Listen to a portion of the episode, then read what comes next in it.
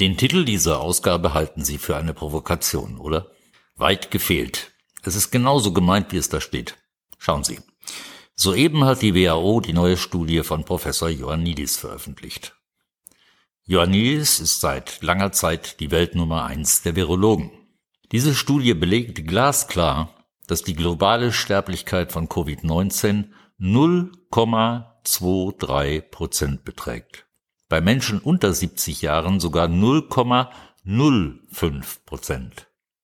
In einer Grippesaison geht man von 0,2 Prozent Todesfällen aus. Damit ist Covid-19 nicht gefährlicher als Grippe. Definitiv nicht. Von dieser WHO-Studie zweifelsfrei belegt. Trotzdem behaupten Drosten und andere weiterhin unbeirrt, Covid sei 20 mal gefährlicher ohne jede Faktenbasis und im luftleeren Raum. Schlimmer ist, dass wahlkämpfende Politiker auf diesem luftleeren Raum und fast zu 100 Prozent falsch positiven Testergebnissen sogenannte Infektionsherde konstruieren und Maßnahmen beschließen, die das Leben immer mehr einschränken.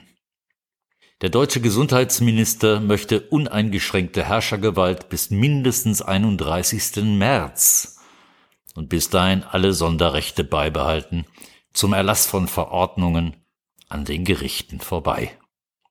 Die Judikative soll ausgeschaltet bleiben und weiterhin niemand seine Rechte auf dem legalen Weg verteidigen können. Und jetzt das Schlimmste von allem. Trotzdem jetzt klar ist, dass hier die Gefährlichkeit einer Grippe vorliegt und nichts weiter, bleibt die Herde stoisch mümmelnd auf der Wiese liegen und viele Einzelexemplare davon verteidigen die Maßnahmen, völlig unbeeindruckt von den Fakten. Das muss dringend aufhören. Da es nicht danach aussieht, als sei die Mehrheit noch von Daten, Fakten und Analysen zu überzeugen, wir aber diese Situation dringend und schnell beenden müssen, soll von unserer Gesellschaft noch irgendetwas übrig bleiben, muss jetzt das Ende mit Schrecken her. Es braucht also mehr Lockdowns, mehr Einschränkungen und Verbote, viel mehr Pleiten. Unbedingt. Nur dann erreichen wir vielleicht den Scheitelpunkt, ab dem Menschen sagen, so, jetzt reicht es selbst mir, jetzt habe ich weit mehr Angst vor meiner eigenen Lage und meiner wirtschaftlichen Zukunft als vor irgendeinem Virus.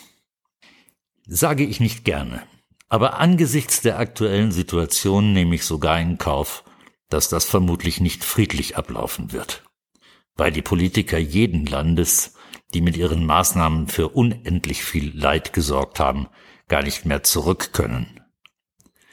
Sie werden ihren Kurs mit Klauen und Zähnen, das heißt notfalls mit Polizei und Armee verteidigen. Es ist nicht fünf vor zwölf, es ist bereits zwölf Uhr. Gehen wir mit dieser Farce ins neue Jahr, spannt mir Böses, Herrschaften. Das muss um jeden Preis verhindert werden. Was immer Sie dafür tun können, tun Sie es bitte. Oder Sie werden sich später bittere Vorwürfe machen und von Ihren Kindern und Enkeln welche gefallen lassen müssen. Wir haben ja davon nichts gewusst, zählt heute nicht mehr. Nicht schon wieder. So. Genug davon und nun zum Corona-freien, gemütlichen Teil.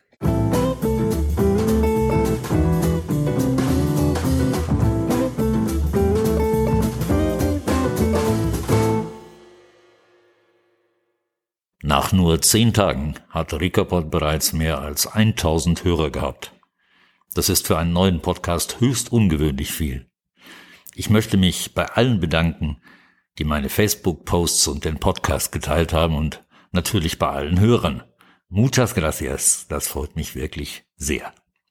Die meisten Rigapod-Downloads gab es in Deutschland, Österreich, Spanien und der Schweiz, in dieser Reihenfolge unter 15 Ländern.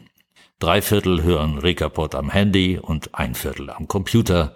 Der Verfassungsschutz weiß alles. Was Städte angeht, liegt Wien ganz vorne auf Platz eins. Auf Platz drei liegt Düsseldorf. Das verstehe ich, denn es sind ja große Städte. Danach folgen übrigens Berlin, Linz, Frankfurt, Bonn und Hamburg in dieser Reihenfolge. Ebenso bemerkenswert wie kurios finde ich jedoch Folgendes. Auf Platz zwei findet sich eine Stadt, die ich bisher nicht einmal vom Namen her kannte. Lilienthal in Niedersachsen, unweit von Bremen. Dort wohnen doppelt so viele Rigaport-Hörer wie beispielsweise in Düsseldorf, um Ihnen einen Eindruck zu geben. Und das bei 18.000 Einwohnern, wenn meine Suchmaschine funktioniert. Jetzt würde ich zu gern wissen, wer in Lilienthal alle seine Freunde mit Rikapots versorgt und wie das zustande kam. Vielleicht kann das derjenige auf meiner für jedermann offenen Facebook-Seite posten, wo sich auch noch ein paar weiterführende Links zum heutigen Thema finden. Das würde mich zumindest sehr freuen. Die Facebook-Seite finden Sie, da bin ich sicher. Einfach Ricardo Lerida eingeben und dem roten Ricapod-Logo folgen. Damit geht also heute ein Gruß nach Wien an alle Werner und einer nach Düsseldorf. Ein ganz besonders herzlicher geht nach Lilienthal. Selbstverständlich. Bitte. Bleiben Sie stark. Vermeiden Sie alles, was Ihrem Immunsystem schadet. Also vor allem unbedingt Karl Lauterbach. Bis zum nächsten Mal. Danke für Ihre Aufmerksamkeit und hasta la victoria. Siempre.